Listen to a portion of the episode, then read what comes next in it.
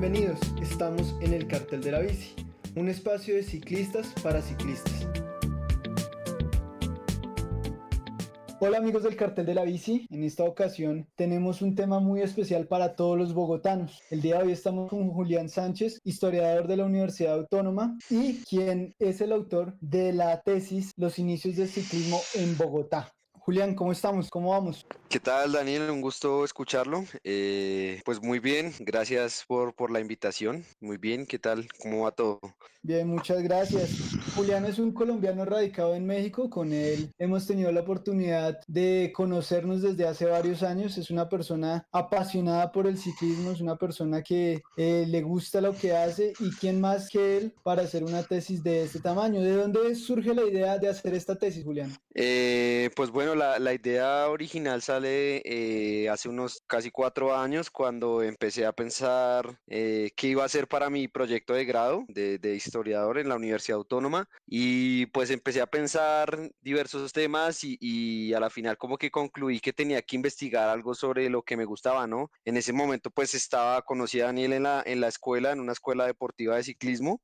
y, pues entre, entre pues todas las actividades que realizaba, pues dije, no, me voy a dedicar a investigar sobre la, la, historia del ciclismo a la par que pues entrenábamos pues las tardes en el velódromo de la Primera Mayo. Entonces digamos que fue como en, en, ese momento que entrenaba, que andaba en bici para la universidad, que estaba como muy involucrado en la, en la escena bici de, de Bogotá y dije, no, pues este es, este es el tema. Entonces básicamente surgió, eh, la motivación fue inicialmente por, porque ya la bici era mi medio de transporte, conocí mucha gente en la bici, entonces era como la forma de retribuirle un poco a lo, a lo que significa la bici hoy en día para mí. ¿Existía ya algún antecedente sobre la bicicleta? O sea, o sea, ¿había alguna investigación sobre la bicicleta en Bogotá en el periodo que, que usted decidió realizarlo o le tocó comenzar desde cero? Eh, no, pues básicamente tocó comenzar desde cero. Eh, digamos que sobre el ciclismo, o sea, una cosa es la, la, historia de la bici y otra es la historia del ciclismo, ¿no? Entonces, sobre el ciclismo, pues eh, sí hay, hay, algunos libros que hablan del ciclismo, pero eh, hablan sobre eh,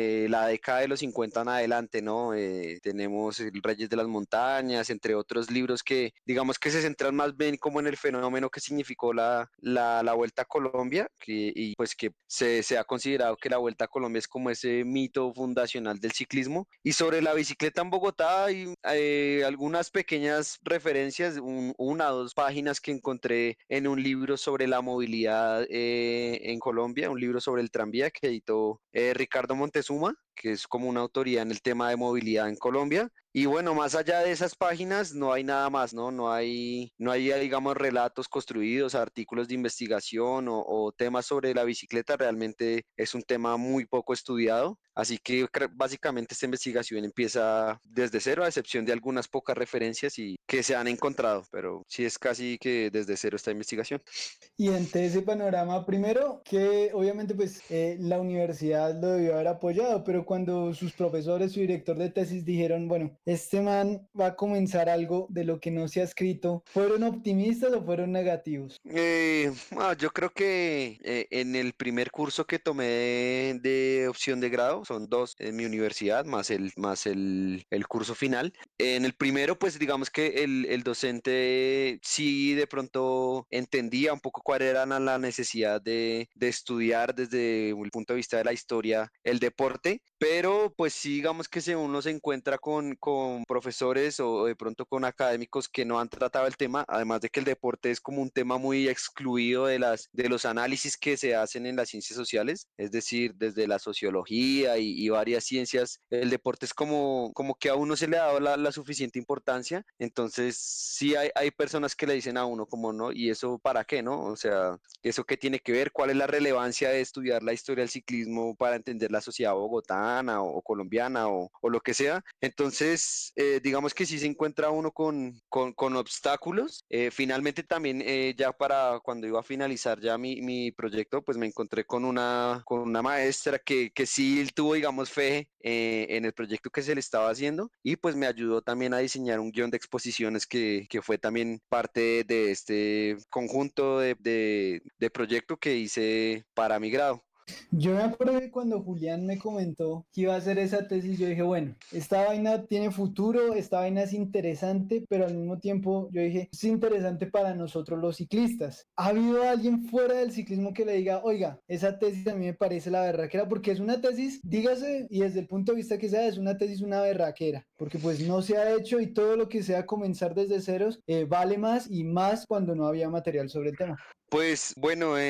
yo creo que uno también se enfrenta un poco al problema y es de visibilizar el proyecto, ¿no? Porque digamos que a pesar de que el proyecto se finalizó y, se le, y, lo he intentado, digamos que presentar en diversos escenarios como el Foro Nacional de la Bicicleta el año pasado y jornadas estudiantiles de historia, pues digamos que el círculo académico es muy pequeño y, lo que pasa con estos trabajos de tesis de casi de, de cualquier disciplina es que quedan guardados guardados en un repositorio, ¿no? Se hace la tesis, se, se, hace el manuscrito y, finalmente queda en una biblioteca, primero a la que no se tiene mucho acceso y segundo que, que quizá la gente ni siquiera se vaya a enterar de que exista. Entonces el primer reto es visibilizarlo, ¿no? Y, pues digamos que por eso es un gran paso que existan eh, programas y alternativas como esta, como los podcasts, como todos estos medios audiovisuales para dar a conocer. Y pues digamos que en, en, las, en los encuentros que, a los que me he presentado, que tienen que ver con la bici, con la movilidad, pues ha, digamos que ha,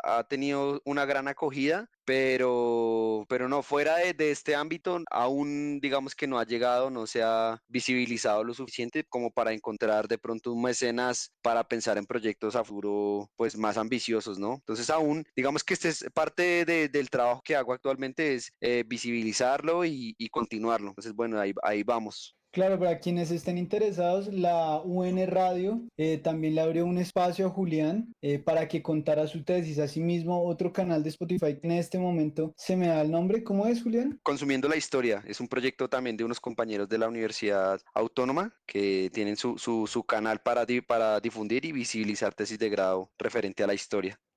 Entonces, para que quienes estén interesados en profundizar muchísimo más de lo que vamos a hacer acá la tesis y que apoyen esos otros proyectos así como el nuestro, lo pueden escuchar ahí. Bien, Julián, obviamente eh, al principio lo mencionábamos, comenzar desde ceros es difícil, pero ¿cómo fue el proceso de construir esta tesis? Es decir, eh, usted dijo, ya me la aprobaron, ya tengo mi director de tesis, ahora, ¿por dónde comienzo? ¿A dónde le tocó ir? ¿Qué vueltas tuvo que dar? ¿Qué dificultades en el proceso de realizarla eh, tú? Bueno, el primer paso es establecer lo que se llama un, un balance historiográfico y bibliográfico y que es mirar ¿Qué, se ha escrito? Entonces, pues fue como un trabajo de buscar en todos los catálogos de las bibliotecas de la ciudad y algunas del país, la Luis Ángel Arango, la Biblioteca Nacional, las bibliotecas de las principales universidades, para ver qué, tipo de libro, de archivo, de artículo, de revista, eh, qué hay ahí y pues establecer como una base de datos de qué me puede servir eh, pues realmente lo que encontré fue muy poco, como ya dije. Entonces lo siguiente eh, fue empezar a hacer ya eh, un trabajo, digamos que inmersivo, que fue ya un trabajo de archivo que fue como empezar a ubicar primero fechas, eh, lugares, momentos específicos. Y bueno, yo creo que el trabajo de un historiador es como el de un investigador, como el de un detective, ¿no? Es buscar una pista y de enviar de esa pista que se desprende. Entonces, pues fue trabajo de, de merioteca, de revisar mucho, mucha prensa, muchos diarios y periódicos que ya obviamente no existen, del siglo XIX, siglo XX, empezar a revisar número por número, eh, a ver qué, qué encontraba referente a la vista easy también eh, dirigirme a los principales museos de la ciudad. Los museos también cuentan con su propia colección de archivo y colecciones fotográficas sobre todo. Y luego empezar a buscar por eh, los archivos ya de patrimonio fílmico y que tiene el, eh, el Museo Bogotá, el Archivo de Patrimonio Fílmico del Valle, de la Biblioteca Piloto de Medellín. Así, entonces, bueno, eso fueron como, digamos que lo que más tiempo demandó y me sigue demandando en la actualidad, ya que pues bueno, el proyecto como ya dije sigue en proceso. Y ya después de que ya tuve como un, un material ya bastante concreto, ya un, un listado ya de, de, muchas pistas que me podrían eh, servir, entonces ya lo que es, fue sentarse, organizar, catalogar, eh, describir este material y empezar a, a, a, hacer como un mapa mental de, de, por dónde se podría ir el relato, mirar eh, pues también la relación con hechos también que sucedieron durante el periodo que quería trabajar, que fue final del siglo XIX y principios del siglo XX, y pues empezar a como a, pensar, a, leer mucho sobre historia de Bogotá también un poco, como para entender qué pasaba en ese momento y empezar a hilar, ¿no? Como a atar cabos, como a, hacer conclusiones, a mirar eh, temáticas en específico, como de pronto la bicicleta y la relación con la mujer, eh, los usos de la bicicleta, eh, el ciclismo en otras ciudades del país. Entonces sí es como, como hacer un trabajo de catalogación y de sacar eh, temáticas en específico. Y bueno, eh, referente a los obstáculos, pues digamos que muchos de los de pronto archivos que, que, no logré de pronto ubicar en su momento son archivos de pronto privados a los que se necesita un tipo de permiso, se enfrenta uno varias veces como, como a la burocracia, no sé si llamarlo de esa manera, pero como que lo impiden a uno ver cierto tipo de material. Eh, otro obstáculo es que a pesar de que la Biblioteca Nacional reúne mucho el material de archivos, archivo del país, hay cosas que solo están en algunas ciudades. Es decir, me enfrenté muchas veces a que quería consultar algo que solo está en Medellín o que solo está en Cali. Entonces, pues muchas veces me vi de pronto impedido para, para acceder a este tipo de material, ya que no contaba con el tiempo, con la disposición o con el dinero de estar viajando así para, para encontrar pistas. Y algunas experiencias notables que, que sí he tenido es que, bueno, he logrado conocer muchas personas gracias a este proyecto. Es decir, se encuentra uno con que tal persona fue un ciclista hace 100 años, entonces es como buscar la familia de esa persona. De pronto hoy en día está el nieto vivo, entonces mirar por dónde se logra ubicar a esa persona y cómo entrarle, decirle, hey, estoy haciendo una investigación. Se enfrenta uno muchas veces como a ese reto de, de, de, llegarle a la gente, de presentarse eh, y comentarle el trabajo académico, se enfrenta uno muchas veces a desconfianza, a, de pronto el menosprecio, eh, de pronto lo ven a uno muy joven y dicen este man que inventa, eh, no lo podemos ayudar, así, hay, toca uno muchas puertas, pero no todas se le abren a uno. Entonces digamos que es uno de los principales obstáculos. Yo le iba a decir eso, ¿no? Porque básicamente se está haciendo una investigación sobre personas que a día de hoy están todas muertas. Exactamente. Porque de todas esas personas, lo único que hay es descendencia y me imagino que pues eh, con todos los acontecimientos que ha sufrido Colombia en, los últimos ya 150 años más o menos, eh, sería imposible contactarlos a todos. De esas personas que lo ayudaron, ¿quiénes fueron las más notables y por qué?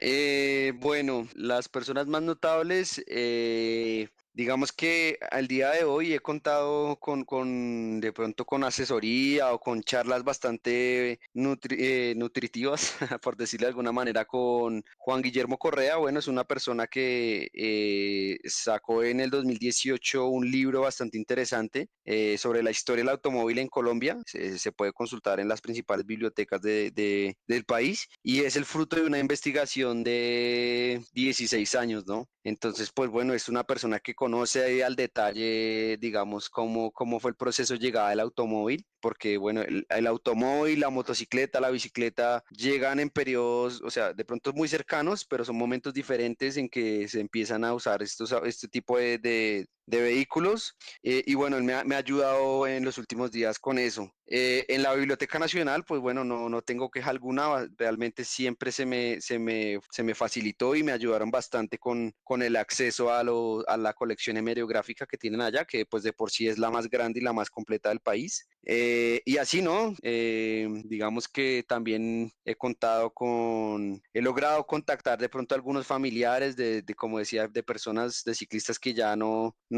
están vivos y que en medio de todo, pues le, le colaboran a uno con datos, con fotos, con relatos, eh, anécdotas y que todo, pues, es, por supuesto, es muy valioso para la construcción de, de, un relato, como la interpretación que yo puedo ofrecer como historiador de, de un periodo en el que ya, pues, nadie que vivió en ese momento está vivo y, pues, digamos que es trabajo de nosotros como recrear ese imaginario o intentar interpretarlo para, pues, para el conocimiento en general, ¿no? Claro, muy difícil. Ya entrando en materia, Julián, ¿cuándo comienza el ciclismo en Bogotá y existe una persona puntual o un grupo de personas que, que lo trajeron aquí a la ciudad? Bueno, eh, como lo mencionaba en, otra entrevista, básicamente que, que aunque suene obvio, si, sin bicicleta no hay ciclismo, ¿no? Entonces, lo, lo primero que, que, que, tomé para la investigación es mirar cuándo llega la bicicleta, porque digamos que es al, al, cabo de que llega una bicicleta y de que la gente empieza a tener noción de cómo se usa y de cómo la están usando en, el, en otros países, sobre todo en Europa y en Estados Unidos, es que se podría hablar de, de, de un inicio en, en, del ciclismo en Colombia.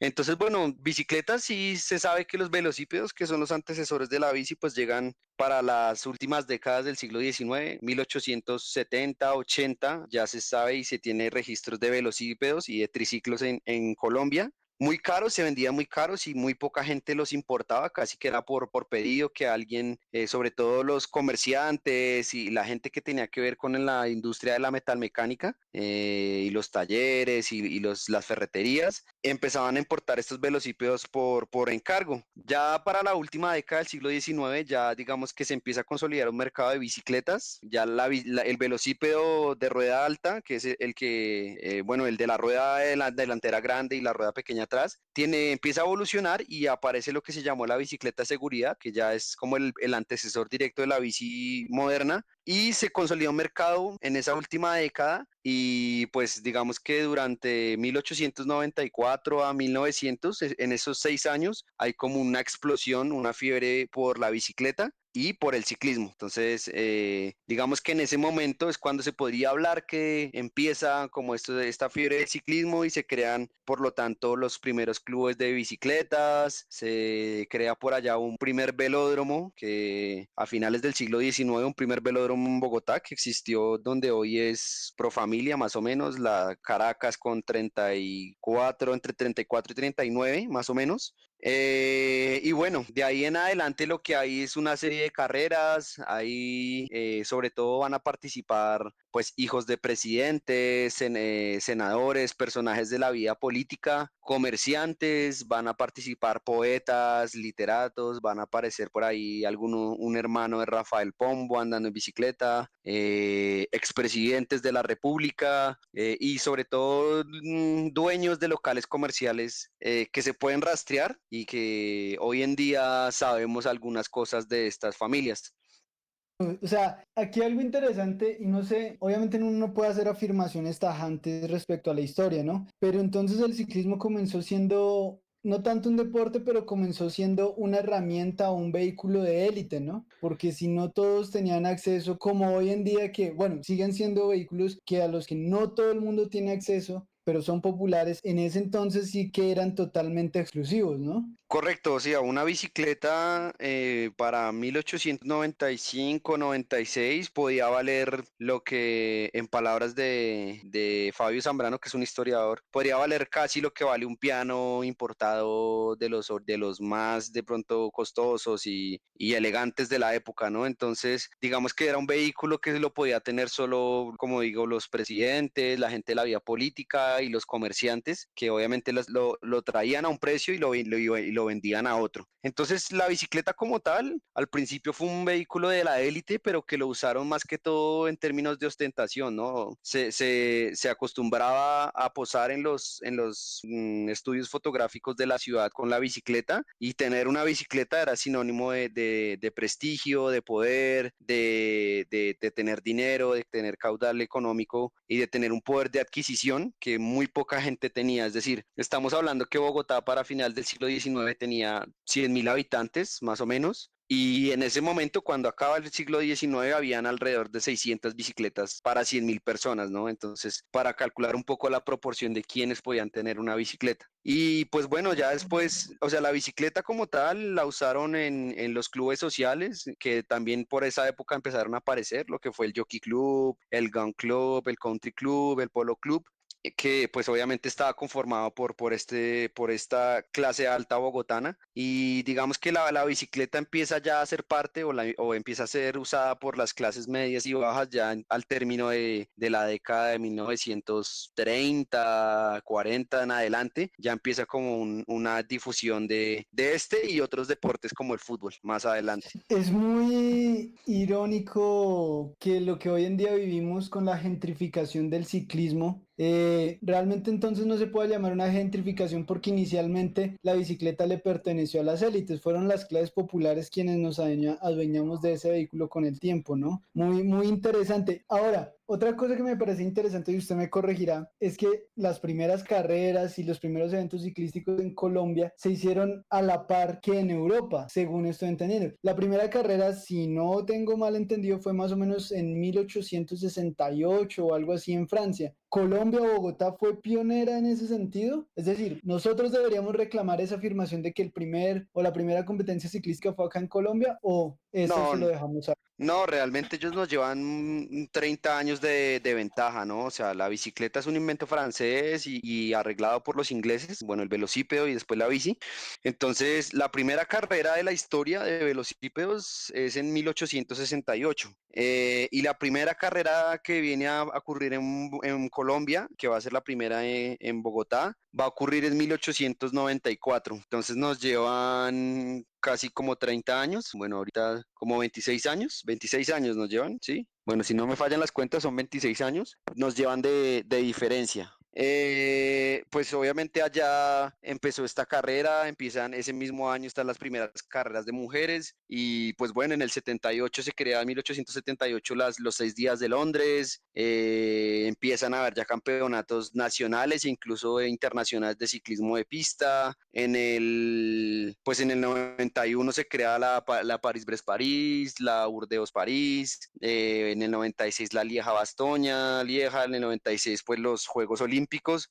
e incluso aquí en Latinoamérica se tienen referencias de carreras en, México y en, en, Inglaterra en 1800, en la década de 1870, en, México, en Argentina, en Uruguay. Entonces realmente a Colombia, pues llega yo creo que un poco tardío, ¿no? Llega un poco de pronto con unos años de desfase, pero sí vale la pena aclarar que es en, en la década de 1890 eh, que ocurre lo que algunos historiadores del ciclismo llaman la época de oro de la bicicleta, ¿no? La época de, oro del ciclismo, que es en la década de 1890 cuando, al menos en Latinoamérica, se fundan los primeros clubes en varios países, aparecen las primeras carreras, eh, empieza a haber como una actividad ciclista y se consolida un mercado de la bicicleta. Entonces, sí, el desfase yo creo que sí, sí da al menos unos, unos 20 años de, de diferencia y pues que la diferencia principal es que en estos países en Europa pues eran productores de bicicletas, ¿no? Fabricantes. A Colombia, en Colombia se empiezan a ensamblar bicicletas por allá en los 40 y se empiezan a fabricar casi que por completo en los años 50. Entonces, eh, sí, la diferencia, o sea, ya el deporte, digamos, nació y mutó y acá lo que nos llega es ya el deporte, básicamente que ya nos llega a la par que llegan las bicicletas, ya llegan noticias de, de lo que está sucediendo con, la, con las carreras y las hazañas ciclistas que ocurrieron en Francia y en este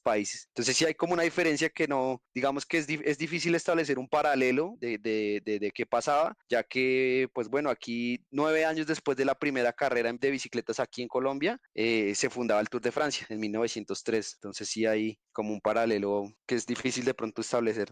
Usted mencionaba algo muy interesante y yo creo que es conocido para el 90% de, de, los ciclistas y de los bogotanos y es que el primer velódromo se da en la, más o menos donde está Profamilia hoy en día, ¿no? En la, en la avenida Caracas como con 39. Ese primer velódromo era tal vez en madera como eran los antiguos velódromos, era un velódromo como nos imaginamos hoy en día que lo son, es decir, eh, más o menos unos 300 metros de largo, con sus gradas, o era más, más bien algo rústico. No, más bien digamos que los velódromos o la historia de los velódromos van a aparecer estos en, la década de 1870, que pues ya estas carreras empiezan como a reclamar un espacio eh, en Europa para, hacerse y estos primeros velódromos muy rústicos van a aparecer en Francia y en Inglaterra. Aquí en Colombia este primer velódromo, pues sí, como, como bien lo decía usted, es una historia casi que desconocida que existió un velódromo en ese momento, pero básicamente era una pista eh, como la pista de un hipódromo, así en,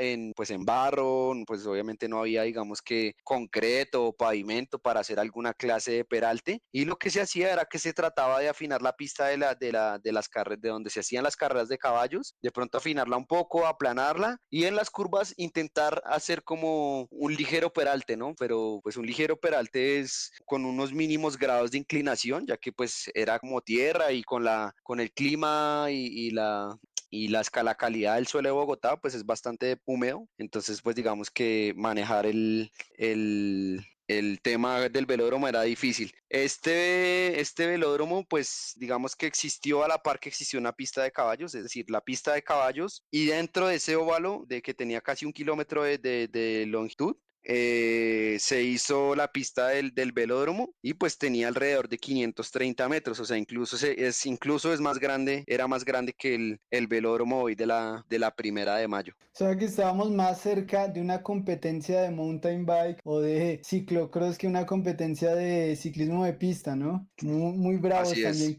así es. Esa primera competencia o esas primeras competencias, ya lo decía usted, fueron entre las élites, fueron entre clubes, obviamente pues de alta alcurnia. Eh, ¿Tiene algún dato sobre quiénes fueron esas primeras personas que, que concursaron y que ganaron? Pues bueno, se, se hay algunos eh, nombres, eh, hay bastante, bueno, hay algunos nombres, y, pero solo muy poco se logrado, digamos, saber quiénes eran, o sea, lograr descifrar quiénes eran los que corrían, pero sí solo sobresalen nombres como, por ejemplo, eh, el hermano, uno de los hermanos de, de Rafael Pombo, está Ernesto Duperli, que fue un, un pionero de la fotografía en Colombia y también muy, muy apasionado por el tema de la bicicleta. Si no estoy mal, Ernesto Duperli es al que se le atribuyen las primeras fotos sobre edad, ¿no? Él era un diplomático francés, si no me equivoco. Eh, bueno, Ernesto Duperli es de ascendencia inglesa, pero él nació en Jamaica, en Kingston, y llegó a Colombia porque pues muy pequeño vino en compañía de, de su padre, que era un fotógrafo ya bastante reconocido, y bueno, empezó a, eh, a retratar los paisajes de Tunja, de Santander, y eh, llega a Bogotá, fundan un estudio fotográfico y por medio de este estudio, esta agencia comercial, pues empiezan a importar eh, diversos tipos de mercancías, entre ellas las bicicletas. Entonces, de hecho, Ernesto Pérez se le atribuye la importación del primer automóvil a la ciudad de Bogotá en el año de 1903. Eh, aparece también, bueno, un cuñado de él, aparece una, o sea, aparecen nombres también de extranjeros, eh, de extranjeros que, que pues eh, estaban acá como diplomáticos de otros países o comerciantes que se habían radicado en Bogotá y van a ser partícipes de estas carreras también. Sé de algunos eh, personajes de la vida política como senadores eh, e hijos de, de, diplomáticos como Gabriel Camacho, que fue hijo de Salvador Camacho Roldán, que fue un, un periodista y, y, y, político también colombiano. Y bueno, así hay un listado de, de, comerciantes y de personajes muy destacados que van a, a, reclamar su espacio en la prensa de ese momento, que pues se interesaron por, por, por el deporte de, de los pedales. Pues créame que a mí me deja pues un poco atónito escuchar todo eso, ¿no? Porque pues uno no, uno lo desconoce. Pasamos un poco del final del siglo XIX, del siglo, del siglo XIX, sí, al siglo XX. Ya pues entra la venta de Panamá, otros, otros acontecimientos históricos que pues usted tiene mucho más claros, pero llega un punto decisivo, digamos, en esa transición, y es la guerra de los mil días. Fue la bicicleta usada en esa guerra, es decir, así como la Primera Guerra Mundial y tal vez en la Segunda, ¿fue un instrumento que hizo parte de ese conflicto o totalmente descartado? Mm, bueno, pues digamos que tampoco al punto de decir totalmente descartado, pero yo creo que la bicicleta no, no estuvo involucrada en, esta, en este tipo de guerra, en, bueno, en esta guerra en especial, inicialmente porque estos batallones ciclistas que, que fueron de, de pronto bastante famosos en las guerras mundiales, digamos que primero la geografía colombiana no permitía, o sea, y si hoy en día en algunos lugares del país es todavía imposible llegar en un vehículo de ruedas, pues bueno, imagínese hace 120 años, pues, o sea, no habían carreteras, no se habían construido la, la, la red vial que hay hoy en día, eh, así que la bicicleta, o sea, es más, yo creo que la, la guerra de los mil días eh, fue un factor eh, decisivo para que la afición que se había dado por la bicicleta final del siglo XIX decayera. O sea, y estoy hablando de una afición muy selecta, ¿no? Porque la gente que iba a presenciar estas carreras, pues era muy poca para a comparación de, pues, de, de los 100 mil habitantes que tenía la ciudad, pues realmente eran, yo creo que unas, unas centenas de personas nomás. Y, pues esta afición que se había cultivado durante estos años, la guerra de los mil días lo que hizo fue que de pronto generó un clima no muy favorable para, para, para la práctica de los deportes. Es decir, incluso el polo, los deportes como el polo y las carreras de caballos, pues digamos, se vieron muy afectados porque los caballos que se usaban para estos deportes los, los usaron para la guerra. O sea, los caballos que estaban disponibles, monteles un jinete y mándelos a pelear. Entonces, deportes como, como estos de equitación y, y, en general se vieron afectados porque pues el clima de la inseguridad, del miedo, la zozobra que, que se vivía en, en una guerra civil, pues no está como para organizar espectáculos de tipo público. Eh, entonces, digamos que lo que pasa en estos años es que las carreras se van a dejar de organizar, eh, los clubes se van a disolver, el velódromo se va a abandonar y enseguida, recién acaba la guerra de los mil días, pues bueno, llega nuestro amigo el automóvil y, pues ya la gente, los que tenían dinero, pues ya se van a, a, voltear la mirada por el automóvil. Entonces, digamos que ya pierde un poco el interés la bicicleta y la bicicleta lo que yo veo es que empieza como a mutar, empieza como a buscar, se le empiezan a buscar otros, otros significados otros sentidos, otros usos a la bicicleta, que pues ya se le va a dar como un uso más utilitario de la bicicleta en términos de, trabajo, de desplazamiento, de medios de transporte, y empiezan a aparecer otros usos que van a, a, a surgir a la par que el ciclismo como uso deportivo empieza a decaer.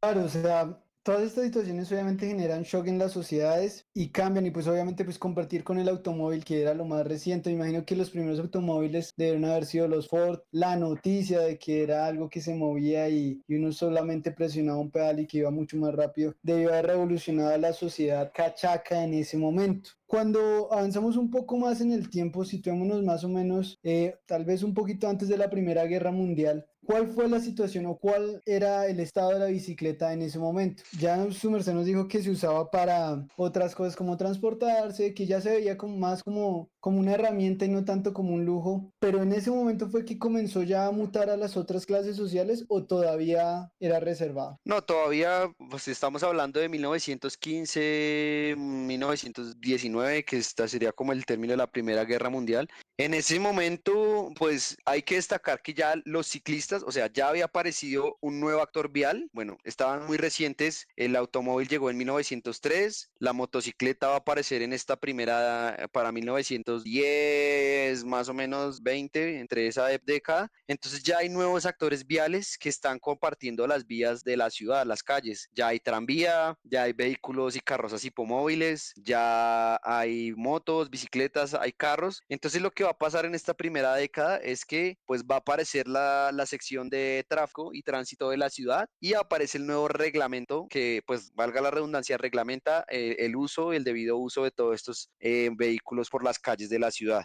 Entonces, eh, a medida que ya aparece el ciclista como actor vial, es decir, la gente, pues ya los ciclistas necesitaban una licencia de conducción desde 1912 para poder andar en bicicleta, va, se le va a empezar a hacer un registro de las bicicletas que hay en la ciudad, se les va a dar una licencia y, pues bueno, también van a empezar a aparecer muchos accidentes en las bicicletas, va, a ser objeto de, de accidentes, de atropellos, de, muertes incluso de, gente que es atropellada por, por los ciclistas. Eh, y pues bueno, digamos que para ese momento, mientras en Bogotá ocurría todo esta, este tema, la bicicleta empezaba a llegar a otras ciudades. Primero, pues no lo había dicho, pero la bicicleta llegó por, por, por el mar, ¿no? A las ciudades costeras. Y pues llega primero, digamos, a Bogotá, porque bueno, aquí está, digamos que se centraba gran parte del comercio en estas ciudades como Medellín y Bucaramanga. Y ahí van a aparecer las primeras bicicletas. Ya al término de, de las primeras décadas del siglo XX, pues la bicicleta empieza a llegar a las ciudades secundarias, es decir, de pronto ya después llega eh, al, al, occidente y al sur del país, lo que es Cali, Pasto, Popayán, Neiva, eh, luego llega Tunja y a, los, y a los pueblos que son de pronto más importantes. Entonces lo que va a haber es que como empieza a llegar la bicicleta en esos,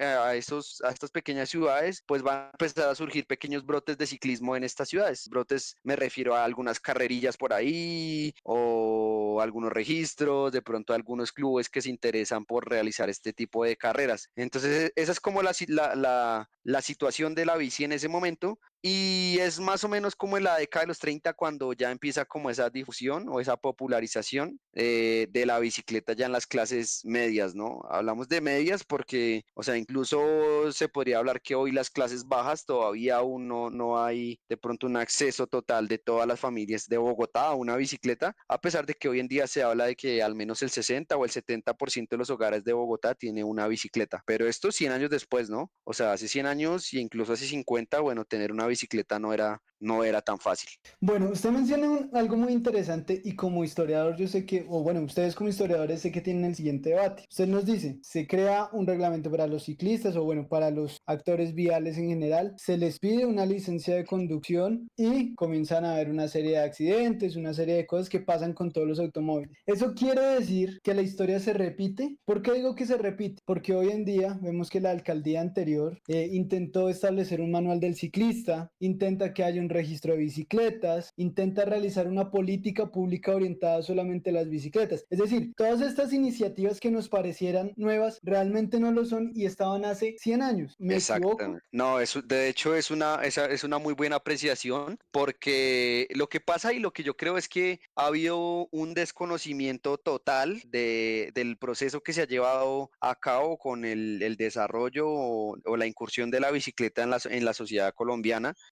y ese desconocimiento se debe a la falta de continuidad en los proyectos referentes a cualquier tema, ¿no? No solo hablamos de bicicletas, sino que no hay una continuidad entre una alcaldía, entre un mandato y el siguiente. Entonces, lo que va a pasar es que en los años 50, cuando explota el fenómeno popular de la, de la Vuelta a Colombia, eh, ya registrar la cantidad de bicicletas se le salió de las manos a, a, la sección de tráfico de la ciudad y eso está muy bien documentado por una crónica, una columna que hace Gabriel García Márquez en los años 50 al periódico El Espectador, en el cual hace como el denuncio de que la gente, no, la gente está manejando la bicicleta, sin licencia, niños están andando por las calles sin algún tipo de supervisión de adultos, hay número muy mínimo e insignificante de bicicletas registradas para el número de bicicletas que hay en las calles. Entonces, básicamente se le salió de las manos a la administración de ese momento, se les salió, no, no dio abasto para, para, para la regulación de la bicicleta. Entonces ya esas leyes quedaron obsoletas, ya no, no hubo cómo eh, hacer cumplirlas. Y pues bueno, de ahí en adelante lo que vino fue como un desorden, ya pues mm, la gente ya salía en su bicicleta teniendo licencia o no, a pesar de que seguía siendo y ya pues bueno, cuando pasa yo creo que en la década de los 70, bueno, con la, cuando se establece la primera ciclovía y pues que ya se le da como un mayor alcance al uso de la bicicleta en la, en la ciudad, pues el número de, de, de gente que va a andar en bicicleta, si sea los fines de semana, pues se va a aumentar y ya hoy en día, pues digámoslo, pues bueno, sería muy complejo diseñar un sistema en el cual se tenga un control estricto del número total de bicicletas que hay, pues no solo en términos de seguridad vial, sino también para este tema de los robos y de la inseguridad que nos ha venido afectando desde, bueno, en los últimos años que se ha venido incrementando, eh, incrementando este problema, ¿no? También, eh, pues digamos que lo que hoy en día haya un eh, policías y bachilleres en bicicleta no es nuevo, o sea, incluso desde finales del siglo XIX, por decreto, se destinaron bicicletas para que se crearan secciones de policía ciclista en algunas de las principales ciudades del país. Entonces, como usted bien lo decía, todo esto que está pasando hoy en día no es nuevo,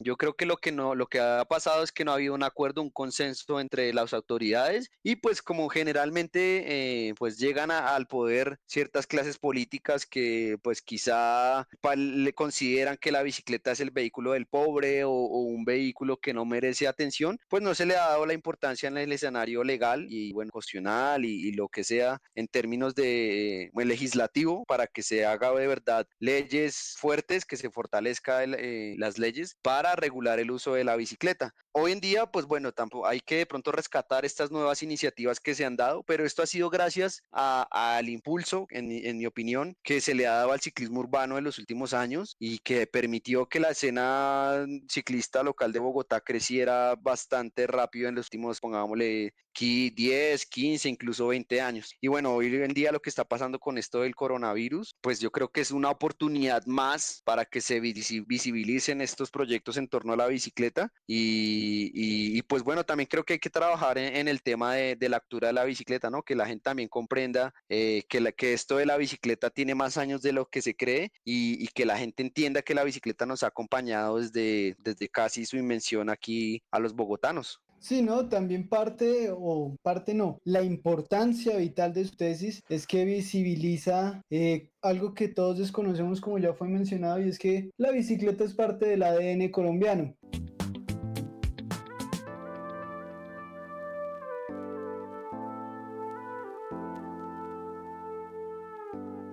Aquí la primera parte de la entrevista con Julián Sánchez. En ocho días tendremos la segunda parte donde hablaremos eh, mucho más en profundidad sobre la historia de la bicicleta en Bogotá, su evolución eh, desde los años 20 hasta más o menos los años 50 que vienen cosas como la primera vuelta a Colombia, entre otros eventos de mayor importancia que, eh, como se ha dicho al principio de este episodio, no han sido estudiados por nadie y que es la primera vez que el público colombiano va a tener la oportunidad de conocerlos.